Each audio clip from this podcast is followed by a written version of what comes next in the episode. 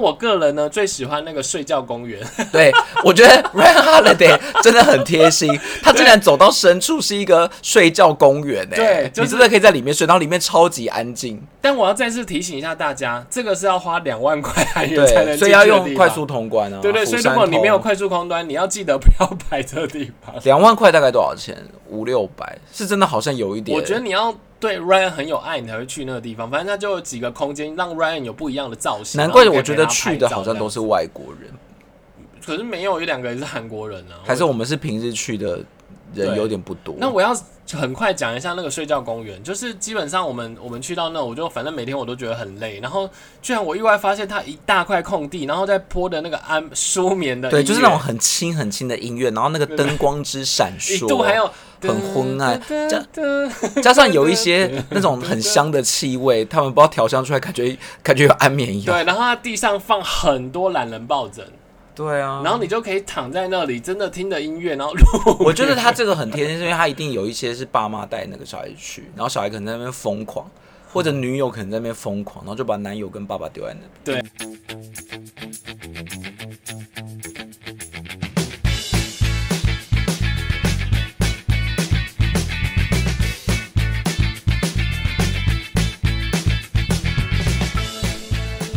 欢迎收听《有病吗？陪你一起来韩国玩的好朋友汉萨米达。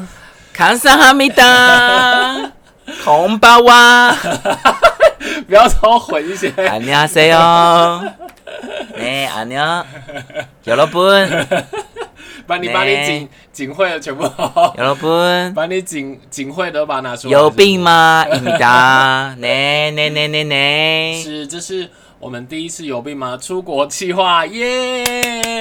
我们终于要飞来海外了。我们的海外第一站就是康桑哈密达，北朝鲜。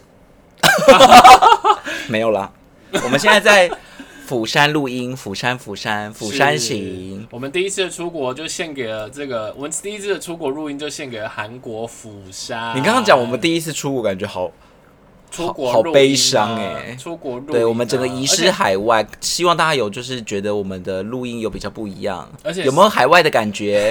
有没有泡菜的味道？有闻到吗？别乱讲，最好是闻得到。现在怎样？四 D 的那个听觉享受，五 D 了，五 D 了，超立体哦。那我们今天是要干嘛呢？就是我们在我们现在根本就还没有结束我们釜山行的现在，就要跟大家讲釜山到底哪里好玩。也事实上也只剩最后一天，而且明天还可能会被台风搅局啊。可是我觉得我们真的很用心诶，因为我们真的是自己有先去踩雷，但我们都没踩到。目前 so far so good 吧？嗯哼，我还不跟他讲，我是觉得没有，我是觉得没有一百分，可能有一百二十，没有一百分，可能有一百二十分。你刚刚打嗝吗？我刚刚有点卡痰，我有点小感冒，不好意思。来到釜山，感染了釜山病毒。喂 好，然后所以今天呢，我们就会大概有走一下我们的行程，然后跟大家分享一下，哎、我们在这一次玩的过程当中，哪些点我觉得不错，哪些点可能觉得大家可以，嗯，可以再深深思熟虑一下。那我觉得我们先请并不喜欢韩国的路路通来分享一下 四天以来的心得，因为问我是不准的，因为我是非常喜欢韩国，我每年都要亲吻韩国的土地，基于、这个、有点耳。基于基于这个会播给大众听，我觉得韩国是一个美好的国家。你在路上并不是这样子跟我说的，哎，哦，我都说很好、啊，你一直说什么这边很臭，那边怎样之类的，一直说什么这个我觉得景点怎样，没我觉得我一直说我再也不会来韩国了。没有，我跟你讲，因为相比之下，我就不是那么喜欢吃辣的，然后再再来以呃街道上的干净度，真的又比日本稍差一点。我我同意，，我同意街道的干净度，但我觉得我们这一次根本就没吃到什么辣的啊，可是真的不太辣哎、我的意思是说整体口味的意思，应该是口味偏重吧。我觉得我们辣好像辣，应该是要导正观念，因为我觉得来韩国辣真的是可以选择的。哦，可以。以前人家都会觉得说来韩国一定辣爆，但这一次。因为我是那个什么呃，疫情之后第一次出国，我觉得跟我几年前来韩国真的有点不太一样。为什么以前韩国我很辣？我怎么觉得对啊？我怎么觉得我以前 韩国因为疫情之后就 so 大家味觉 spicy 啊可能有点，就他们有唱那个 aespa 的新歌 spicy spicy 这样啊。太多梗了，是不是？不是啦，因为我真的觉得现在他们吃的东西可能又更多元，然后为了迎接外国观光客，我觉得在口味上是有一些更多的自由选择。确实啊，这一次我觉得没有很辣，可是就是他们的。他们的嗯，就像你说的，我觉得是调味的问题。对，口味真的好重哎。或者是我觉得是个人口味啦，因为我想韩式、日式、中式本来就有很大的区隔嘛。但是日式对我来讲，有时候又是真的太甜了，我觉得好腻哦。太甜，很甜啊！日式你去吃它各种什么甜点，我都觉得都甜到爆啊。那那你可以不要吃甜点就好。不行，我是甜点。日韩嘛 日本我可能会比较喜欢的是它的风景或者那些。景点没关系，我们今天聊的是韩国。韩国我就是喜欢它的 everything。You are my everything。你为什么最近就是说来了韩国之后这么爱唱歌？打开你的 K-pop 之魂是吗？好了，因为我一直在街道上有听到一些 New Jeans，Super 帅，Super 帅，No No No No No，Make my Make my，哎，真的到处都是 New Jeans 的歌哎，我还没有听到我的爱团 IDOL 的歌，怎么会这样？我都一直听到 New Jeans，一直听到。那个 attention 啊，high boy 啊，还有他们最近新出来的 ETA 啊，super 帅啊，奇怪怎么都没有其他。你现在是顺便秀一下，你跟他们很熟。因为我等下就是会 take 他们。那你我在剪的时候 take 他们。你要顺便去跟他们泡个茶，打个麻将。好，那你要不要问我一下，我就是这一趟釜山行的规划？你说规划概念吗？对，因为就这一次就是全部都是我包，因为路路通就是一个韩国麻瓜，自始自自此之前他从来没有来过韩国。我常常跟他讲，哎，先生，我在讲话的时候你可以专心吗？我时常跟他在讲韩国，他都不屑。我觉我觉得我要认真更正一件事，怎样？我不是韩国麻瓜，我基本上就是你是韩国南瓜，我就是基本上去各国，我都属于那个。废物型跟班，可是可是 可是完全不会排。可是韩国真的，你是第一次踏上这块土地，只是他没亲吻啊。没有没有，我是每一年都会来韩国。就算我去很多次日本，但是我在行程当中就是当一个这倒是啦，认真跟这倒是这倒是，然后不要有废话的对对，这倒是好了。但我觉得你现在拍照功力蛮强的，你至少还可以拍照。不然你以前就是真的吃饱就睡，睡饱就吃，你说没什么功用。对啊，真的。已经开始要嫌弃我了是吗？好，因为我这一次是我第二次来釜山，其实我我我个人是比较喜欢釜山诶，因为首尔我真的去过太多遍，首尔我至少去过六遍以上。我觉得对我来讲，就是首首尔去到后来会，你如果不走深度旅游，比如说去一些真的很特别的景点或者很深入的景点之之外，我都觉得首尔我有点太腻了。但是釜山就是我后来，我我四年前第一次来，我就觉得这个地方很有很有风情。然后它，因为它就是一个比较小的城市，然后你可以真的相对去比较多地方。因为首尔真的大到你没有办法离开市中心太远，如果你没有交通工具的话。可是釜山就是你你你 maybe 搭火车搭什么，你可以到比较远的地方。可是这这这，我觉得这一点蛮奇怪的，因为首尔理论上它的交通应该更发达才对啊。对，可是对我来讲，因为首尔太大了嘛，所以你怎么样搭地铁，就是可能就是那几区。但是对吧？因为你你你怎么搭，就是不出那几区，除非你真的要搭个什么两三小时以上的地铁。可是釜山，你可能真的可以搭，比如说你搭一小时，就会到真的比较遥远的地方。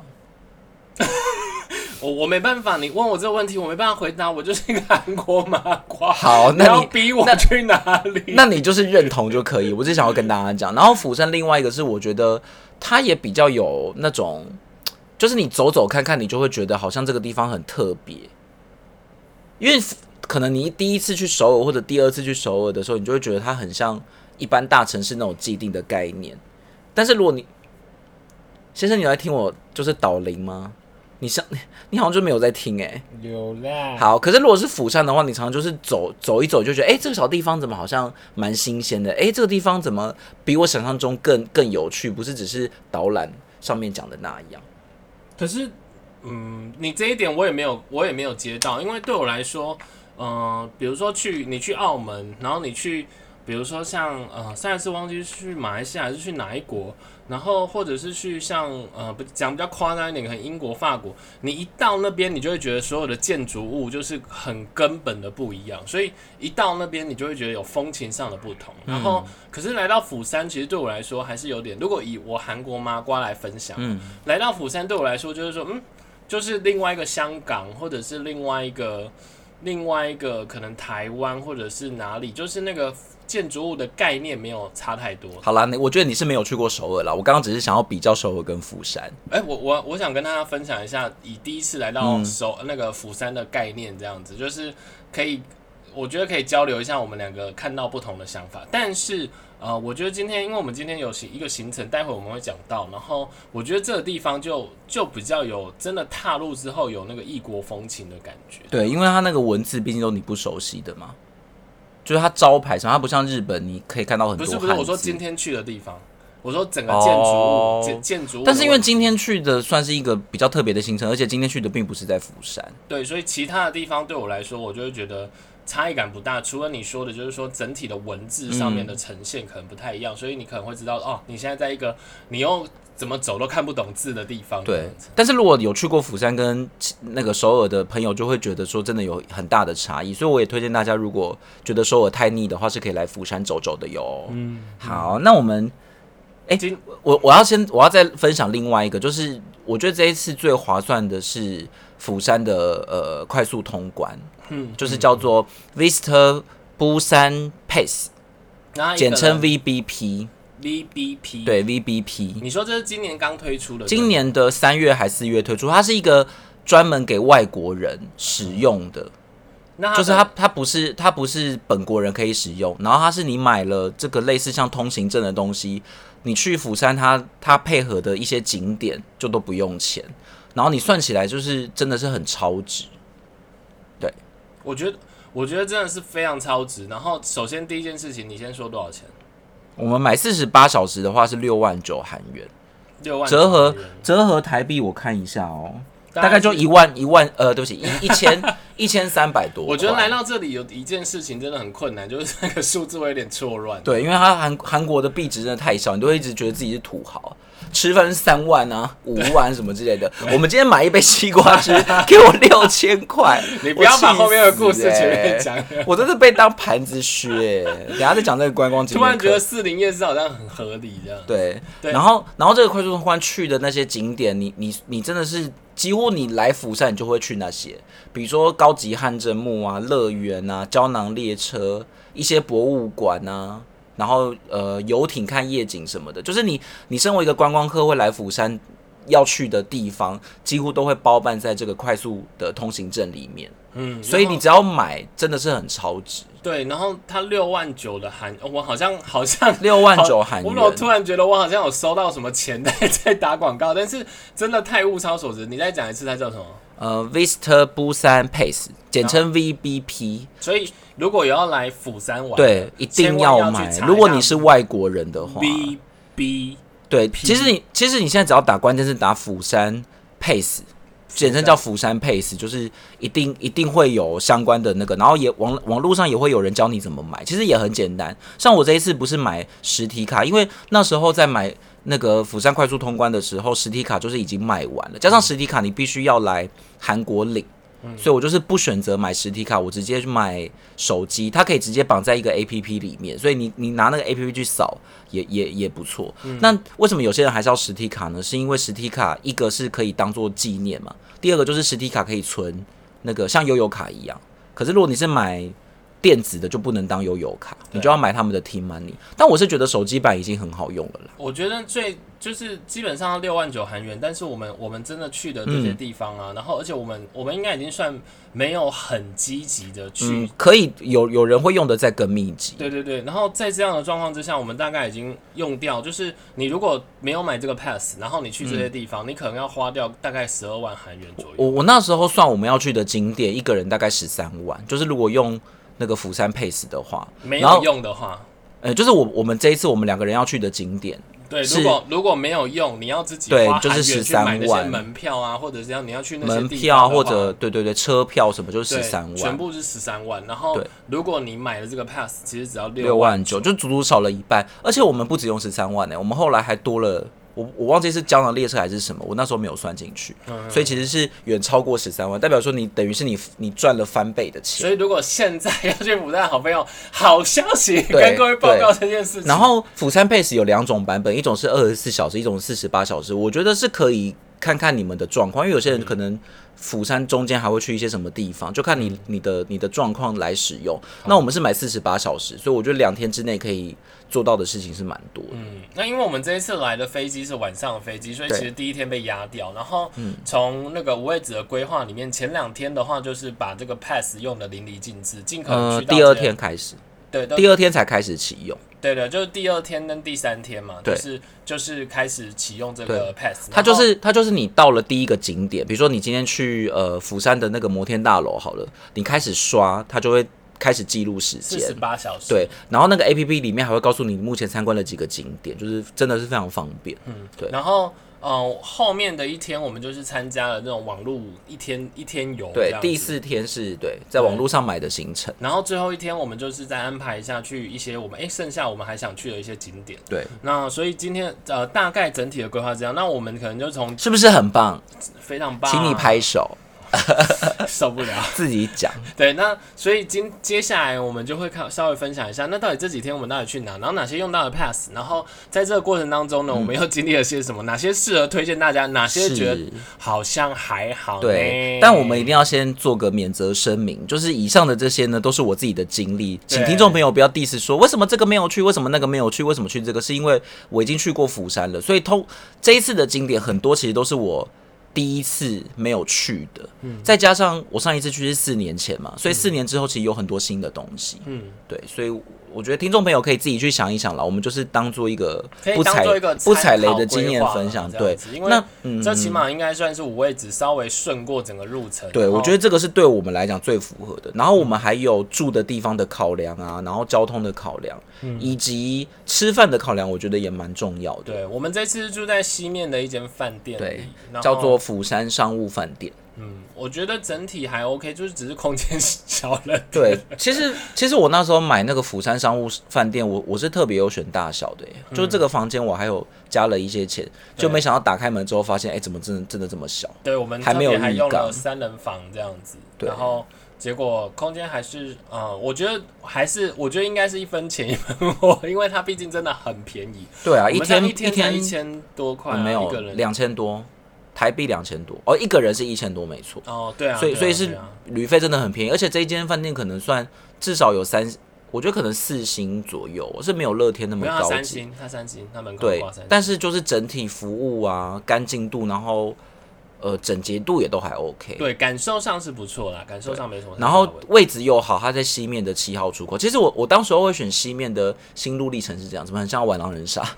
因为我我上一次去是住南浦，如果你废话很多，你就不要再讲。因为我上一次哎、这个很重要哎、欸这几个点你，请你道歉。你不要跟我说什么，因为晚餐 不是你，你听我讲，因为大概你会来釜山玩，就会住几个点嘛。嗯，一个就是一个就是南浦，对，一个就是西面，是一个是海云台。是那海云台我那时候不考虑的点是因为海云台离机场太远，嗯，然后加上海云台因为是海边嘛，所以饭店都偏贵。可是如果让我再选一次，我 maybe 会考量海云台，因为好，我等一下会说为什么。嗯然后呃，南浦南浦跟南浦洞跟釜山的差别，呃，对不起，跟西面的差别是因为上一次我住南浦洞，我觉得也不错，但是因为我后来发现西面好像比较好逛，嗯嗯所以我这次就选了西面。然后西面离机场也比较近，要去哪里也都相对比较近。西面比较是一个中间站，哦可是如果让我再选一次的话，我我 maybe 不会选西面、欸、那你会选哪？因为我觉得西面让我觉得有点太纷杂了。哦哦哦哦，对，就是街道很纷杂，人很多，嗯嗯嗯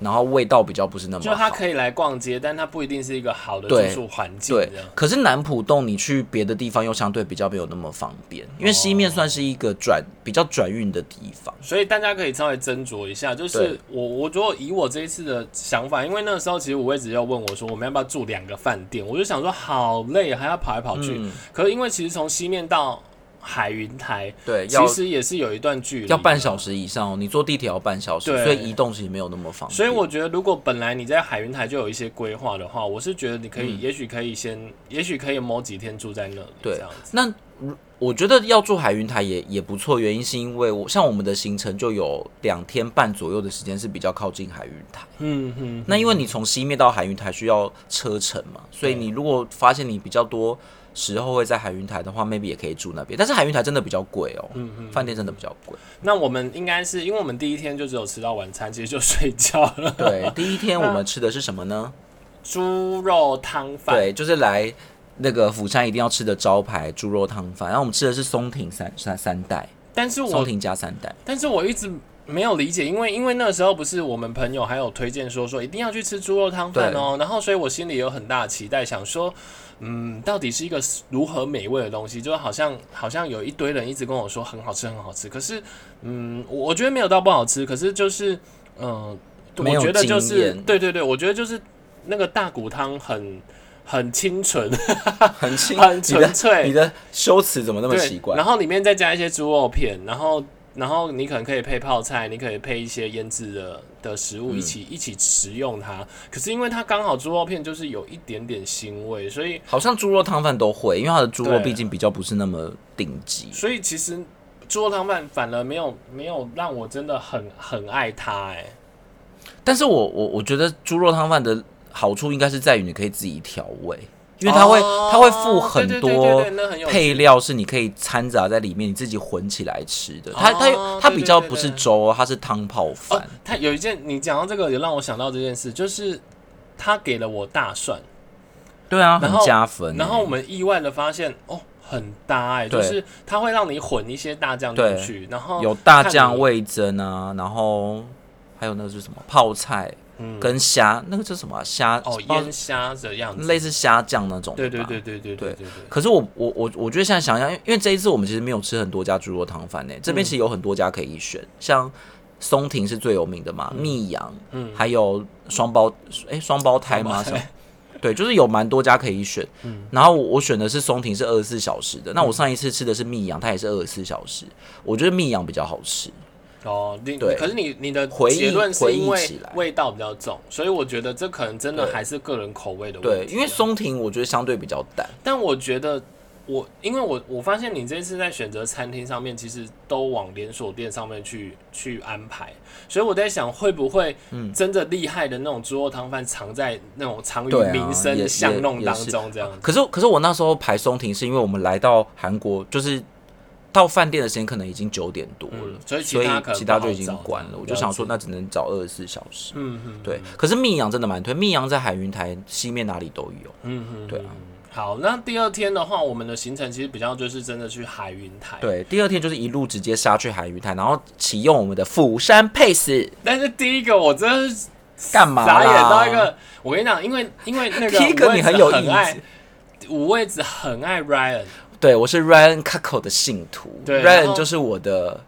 对，不知道大家知道 Ryan 是什么？Ryan 就是一只韩国的狮子。对，它是狮子，不是熊哦。然后长，然后橘色的，然后是他们黄色还是橘色？偏橘，没有那么黄。然后它是一只超级超级可爱，然后它是 Kako 家族的。对对对。而且 Ryan 就是会变装。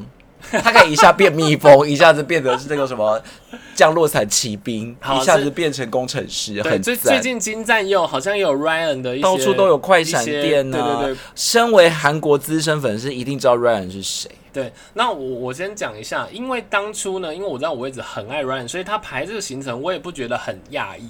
但是因为我先讲这个行程是什么，就是 Ryan Holiday，对，莱恩假期，对对对，然后他就怎样莱恩的专卖店，对，然后他初收到的资讯是这样，对，然后他他是 VP 那个什么快速通关可以用啊，不是快速通关，反正釜山通可以用。对，这个我等下讲一下。然后然后那个，因为我在来之前刚好见识过金站的快闪店。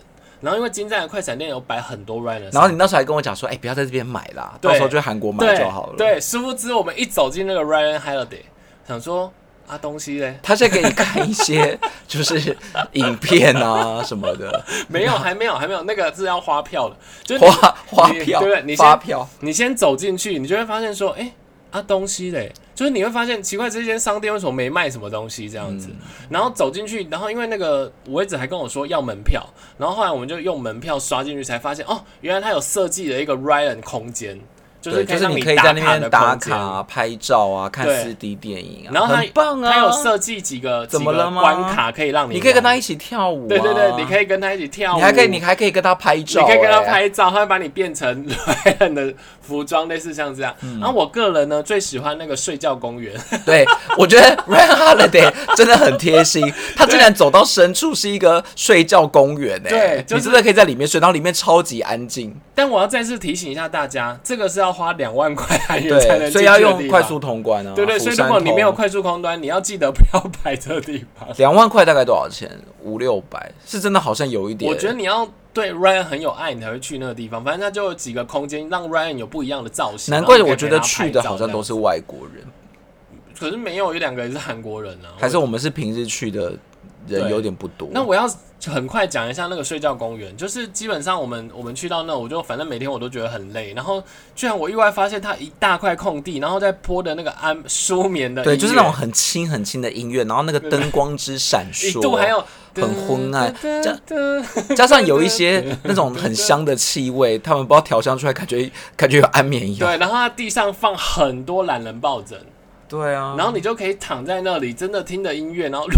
我觉得他这个很贴心，是因为他一定有一些是爸妈带那个小孩去，然后小孩可能在那边疯狂，或者女友可能在那边疯狂，然后就把男友跟爸爸丢在那边。对，然后所以呃，如果你有 pass，我是觉得你可以把它当做去啦，他就在海云台的出口附近啊。我反倒觉得你可以把它排在一个，就是你已经稍微累过，然后可以去休息一下那。是因为你知道还有睡觉区。好了，冷气也很凉了。如果釜山真的很热的话，可以。但是我要跟大家再报告一次，就是 真的没有 Ryan 的商品可以买。有啦，还是有，你不要误导误导人家，还是有，但是就是比起什么 Ryan 专卖店是少一点。对，那接下来我们就去看那个一百楼的，对，它叫做釜呃釜山 The Sky，也在那个 Ryan Holiday 附近。对它有最高的星巴克。对，全世界最高星巴克，然后你真的可以坐电梯到一百楼，对，如果我有 pass，我也蛮推荐可以。因为这个这个这个如果没有 pass，，你要坐电梯是多少钱？两万七的样子，好像两万两万还两万两万还两万七不。便宜。对对对，然后我就觉得，嗯、如果真的自己的话，那就看各位有没有喜欢看那个景这样子。对，但是因为它它毕竟跟很多人也会去那个釜釜山塔嘛，但是釜山塔可以看到的高度，我觉得跟那个釜山的 Sky 有不太一样，因为釜山塔大概只是釜山的 Sky 的可能一半或者更低。嗯嗯，嗯对哎、可是有人跟我说去釜山呃釜山塔可以看那个跨海大桥，可以看夜景。就位置不太一样，可是那个釜山的 Sky 是你可以看整个海云台那个海景，哎然后就会波光粼粼。你这么你这么讲，不知道那个 The Sky 晚上去好不好看？我觉得应该蛮漂亮，因为釜山夜景真的很有名啊，哦就是海边都是灯火通明，我觉得应该是漂亮很多。我是觉得它呃，我们早上去的，然后我觉得整体，因为它四面都可以让你走，然后还有一两层楼可以走，所以我觉得那个整体的视野还蛮还蛮不错的。然后另外还有它有准备一个那个镂空的桥，可以让你去试一下胆量，虽然不长啊，一小块的地方而已，但是你可以去试一下胆量。然后，然后全世界最高的星巴克就是星巴克，对人很多。没有用，我我刚刚查了，它是两万七韩元，所以是真的蛮划算。我们今天会不会在介绍釜山桶啊？对啊，我们真的是好像有收韩国政府的钱一样，好但是真的太划算了。好，然后下一个我们要我们要推荐的行程就是近年来釜山最夯的，就是胶囊列车。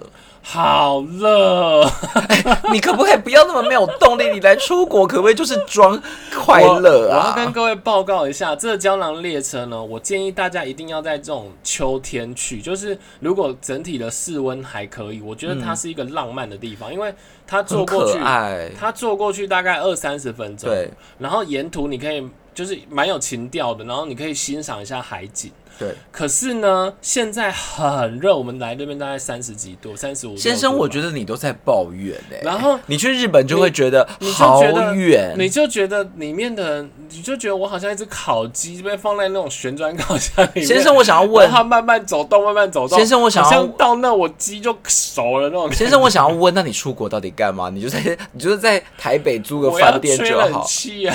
那你就在台北租个饭店，还不用花那么多钱呢、我们就觉得好热，所以我严重推荐。我觉得它是一个有趣的行程，但是我严重推荐大家不要太冷不太热的是严重推荐，严重的告诫大家，慎重推荐不要。太冷或太热的时候。可是胶囊列车真的不可能不坐，因为胶囊列车第一个是它也有在釜山通关里面，嗯然后我如果没记错，好像可以坐两趟。那多少钱？呃一万二。一趟是一万一个人一一万二还是一万？是不是 很划算？我们光讲完这三个景点，对啊，就已经几乎把那个票价赚回来了我我看一下多少钱哦，一万一万哎，海海滨列车是一万二，对不对？讲错，海滨列车是一万二，嗯，然后呢，胶囊列车是两个人三万五，哇，不一样，所以这么贵啊？不一样，对。可是薛海，可是现在已经挣可是一个人大概都一万多块。那我觉得要要先。讲一下，可能没去过的人不知道，因为他，呃，他就是在海云台之后，然后他往后坐有几站嘛。对，好，我先讲，就是它的地点是在你从海海云台站出来之后，要再往海边走，它就是靠海边走，然后你要走到一个地方叫做维普。可是为什么尾巴的尾？因为它就是海边呐，所以它的那个列车的功能就是你可以坐，然后就可以看海岸线。哦，它就是海海边，因为海云台比较热闹的是前面卖东西的地方，可是因为你去海云台是一定要去海边嘛，所以近年来他们就规划这种。好，那那个列车是这样，就是它有分两种，一种就是胶囊列车，就是它是架高架的轨道，然后走的比较慢，然后就是一台一台像小胶囊这样子，一台大概可以坐两到两到二到四个人，然后没有冷气，所以相对偏热，行动速度比较慢啊。要记得，如果要坐胶囊列车。尽量预约，一定要预约。很多人对，好，我我等下会一起讲。然后另外一种列车是比较大台，就像捷运一样，它叫做呃海滨列车，就它是比较低的，就像捷运那样，然后是更靠近海的。然后可以坐比较多人，然后我就是建议大家，就是呃，你可以去的时候先从维普坐到青沙浦，然后坐胶囊列车。但是会有个问题，因为胶囊列车刚路路通有说一定要预约，可是预约你就不能用釜山通，所以我那时候是在网络上预约，就是他可以选半个小时为一个单位，然后你就是看说这个这个这个这半小时还有时段就赶快预约，可以从早上预约到下午。然后我们那时候如果没有预约的话，就要排排，很有可能没有位置，因为它一台只能坐两到四个人。所以我们的 pass 没有成功用到这一笔？没有，其实三万五这是预约，因为预约你就不能用 Pace，你就要自己付钱。可是因为如果你没有预约的话，这辆列车是很有可能没有没有办法做到的。对，所以我就是在网络上看到很多网友说他现场排是排不到的。所以，我就是想说，那就先预约。对，那回来的时候，比如说你从呃青沙浦坐为维普，或者更远的一站叫松亭，你从松亭再坐回维普的话，你可以坐海上列车。那海上列车我们就是随到随随买票，这边我就有用釜山通。那因为它一台车可以坐很多人，所以我们就有幸运买得到票。那只是说是用站的啦，但是你站你还是可以看得到那个海，然后也可以也可以速度比较快。对，它的车蛮特别的，它的车不是往。行行进方向坐，他的车是直接面海坐。对对对，呃，他的座位啦，对对，就他的座位不是不是像捷运一样，呃，捷运也是。应该是说它不是像火车一样是朝一个方向，对，它是那个座位区都是面海，它就是海上列呃海滨列车，要让大家能够看得到海。对。可是如果你是从青沙浦上车，很有可能前一站的人就把位置坐满了。对对，站但站着也还可以啦，然后有冷气。我有点好奇，就是说，因为毕竟我们去维普，然后那边吃了海鲜跟下午茶。维普呃对维普呃我们是在青沙浦吃的。哦，青沙浦好。那请问一下，你如果让你再回去一次，你会吃那里的海鲜吗？嗯，我觉得好像还是可以吃，但是真的偏贵，因为我们吃那个烤扇贝就十几万。其实，呃，应该是说我们吃韩元吃十五万，然后，然后那个那一餐，其实因为我比较少吃海海鲜，所以我不太知道它到底是贵还是不贵。它大概就是约莫是，呃，大概六个扇贝，然后大概两个贝类的东西，蛤蟆，然后两只活鲍鱼。然后再有一个鳗鱼的鳗鱼可以给你加生菜的这样子的分量，然后就要十五万韩元，大概折合台币大概三千多块了。对，但是在釜山吃海海鲜本来就是偏贵，像那个他们如果大家去扎卡奇的话，其实那个海鲜市场也是偏贵。对，然后呃整体的海鲜的新鲜度呃毋庸置疑，但是整体的嗯结论来说呢，我自己也没有太喜欢，但是我很喜欢那边那一家下午茶。哦，好，下午下午茶我们等一下再说好了。哦，那你要先说吗？我我要先我要先把青沙浦可以讲的那个景点讲一讲。哦，好，对对对，因为那个下午茶是是呃，等一下我们再说。好，反正反正青沙浦就是，因为你刚刚问到说青沙浦可以吃什么嘛，我觉得青沙浦就都是吃那些，它的它有那个扇贝一条街。所以它就是都吃那些东西，嗯，你要在那边吃到别的也有点困难，所以可能都要花这个钱。但是青沙浦是蛮多小景点的，比如说它有壁画，有天空步道，我们有去走，有红白灯塔，有有那个韩版樱木花道，就是那个。哎、你不要笑，这是真的景点哎、就是在一个十字路口，很像那个十字路口这二十秒，我都觉得为什么要拿命去搏那种感觉？可是那个十字路口是真的很像，就是那个不是樱木花道，那个灌篮高手灌篮高手有一个那种平交道的点，所以他就被誉为韩国的那个那个什么灌篮高手。对，然后我们在附近有找到一间真的很推的下午茶店，叫做咖啡 Rooftop。嗯，对他，他其实我原本在找的时候，我是被他的，好破音，我是我是被他的那个 呃景点座位，因为他是在一个，它就叫做 rooftop 嘛，所以它是在顶楼的咖啡店。对然后我那时候看的时候是大家大家说它那个顶楼，你可以你可以喝咖啡的位置非常的特别，比如说它会在顶楼，虽然没有冷气有，就是顶楼，然后它会铺一些沙发啊，对然后海滩椅什么，就可以在那边看海景喝咖啡。对，它其实不止顶楼，那、基本上它有冷气区，然后只是它有，呃，它在顶楼，可是它顶楼之后还有楼上的阳，有点类似阳台，或者是就是没有没有房，呃，没有。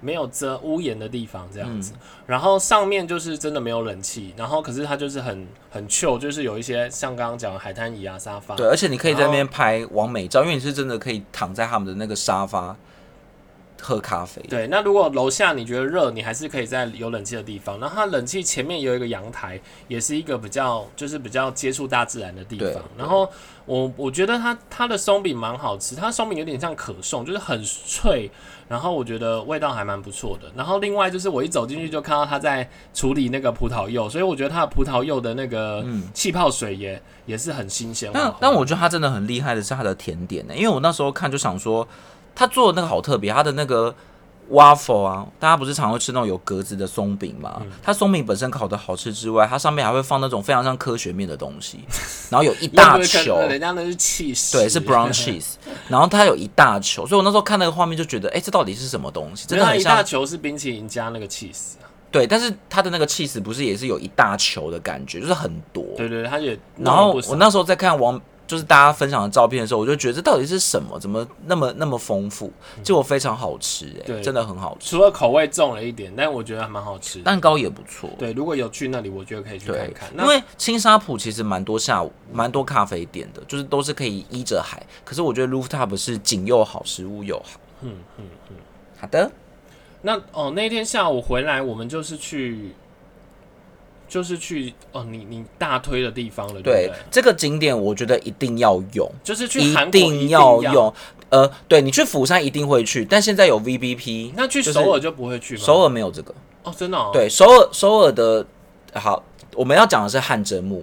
那首尔的汗蒸木是当然有很多家啦，嗯可是因为釜山的这个是在呃新新世界百货公司里面，所以它本来就很高级，它是一个很高级的汗蒸木，叫做 SPA Land。嗯，然后我四年前去釜山的时候就已经有了，那那时候没有釜山通，所以我们是自己买票进去。可它就是完全颠覆了我的印象，因为我那时候在首尔的那种汗蒸木，有些都偏小、偏传统，嗯。可是釜山这个是很大，真的很大。所以其他的地方的汗蒸木，其实因为因为我去了呃这个汗蒸木，虽然它真的很大，可是对。呃严格来说，它其实也差不多就是三温暖的形式。对，那其他韩国的呃所有的汗蒸木有比较特别的吗？还是？嗯，我觉得韩国的汗蒸木是这样，就是他们是比较重视说你可以在那边休息，哦，就是你洗完澡，像日本不是洗完那个浴池就走了嘛？嗯他们是洗完澡之后，你可以有一个地方休息，甚至可以过夜，可以在那边睡觉、点东西吃。他们的形式上哦就是会有复合式的餐厅。嗯那 SPA Land 就是它除了那个三温暖的池很很大之外，对它还有一个很大很大的休息区，是有三层的，超扯的，超大，对对，我我先像巴说，巴厘岛一样。我第一次去真的是吓到，因为我真的，嗯、比如说，嗯、我觉得大家可以想象，就是那种，嗯、不是如果去比较贵的那种温泉饭店呢、啊，它不是都会有那种 SPA 区嘛，就是你可以穿泳衣，然后它设计了很多泡汤的区域这样子。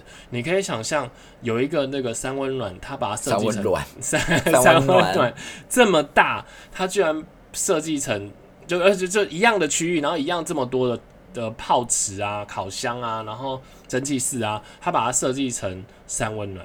然后一走进去，我就觉得哇天哪！我是置身在罗马浴场的感觉吗？而且因为它它就是在高级的百货公司里面，嗯所以我觉得它那个场域本来就很高级，嗯，然后还有一些附加的设施，比如说你可以做 SPA 啊，你可以做，你可以按摩啊什么的。然后结束之后，就是还可以去旁边，他有卖一些呃对，饮料，然后或者是什么水煮蛋，一些吃的东西。因为韩国就是流行，你洗完汗蒸木之后一定要吃鸡蛋，然后拿鸡蛋敲别人的头。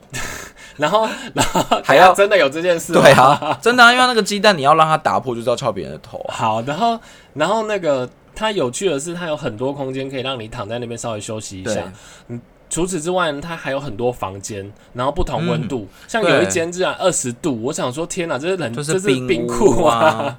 所以它真的是有很多用心的设计，因为我我去首尔的汗蒸木，其实有一些都是比较简单，对，它就是浴池，然后出来你就是吃东西休息。嗯，当然首尔也是有比较豪华的啦，可是目前我看我来过的就是 SPA Land 是最豪华，嗯，对，然后它它也有好喝的那个西给，就是甜米酿，你、嗯你喜欢汗蒸木一定要那个，重点是它有快速通关，釜山对通，两万块，两万块又赚两万块，没错，目前已经整个翻翻翻那个了吧？对。